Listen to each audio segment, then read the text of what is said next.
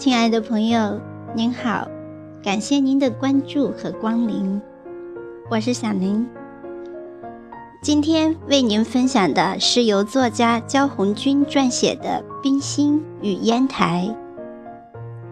焦红军先生系山东省散文学会理事兼副秘书长，昆鱼文艺主编。近几年专注于胶东地域文化的研究和文化散文的写作与探索，目前已出版文学专著多种，代表作品有《冰心与烟台》《北大三老的旷世爱情》《沿着王小波走过的道路》《我喜爱的三个画家》《烟台葡萄酒的三种味道》。全真道士、马玉传等。下面就请您跟随着我的声音，一起来赏读他的代表作之一《冰心与烟台》。有人说，一个成功的人最应该感谢的是他在幼儿园时养成的好习惯，学到的生活美德。这样的句式移植到一个成功的作家与其童年生活之间的关系上面，似乎同样成立。几乎每一个伟大的作家都会有一个属于自己的精神故乡，他们把自己的童年经历看成是巨大而珍贵的馈赠，看成是取之不尽、用之不竭的创作源泉。而承载着一个作家童年生活与童年经验的，自然是其童年生活所在的地域和环境。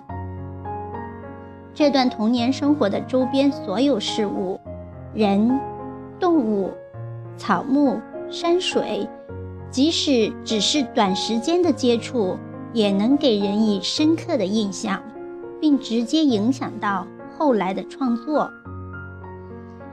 冰心与烟台就是如此。冰心的整个童年都与烟台山水相连。一九零一年五月，冰心全家迁至上海。过了两年之后，冰心的父亲谢宝章受命担任海军训练营营长，同时负责筹办海军学校。工作的地方在烟台。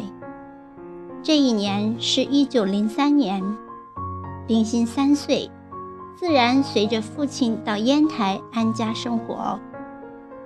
冰心与烟台的缘分就此开始。在烟台，冰心度过了他幸福而多彩的童年生活，长达八年的光阴。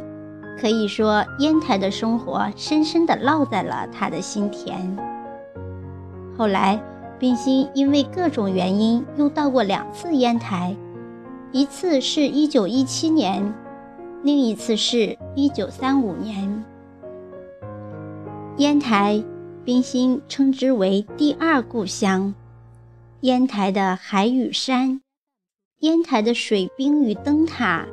给了冰心海化性格和爱国主义思想最初的影响，也给了冰心最初的文学启蒙。不过，在他以后的生命中，却没能再次成型。但是，烟台哺育了童年的冰心，大海的涛声一直萦绕在冰心的耳边心头。冰心与烟台的情缘也一直在延续。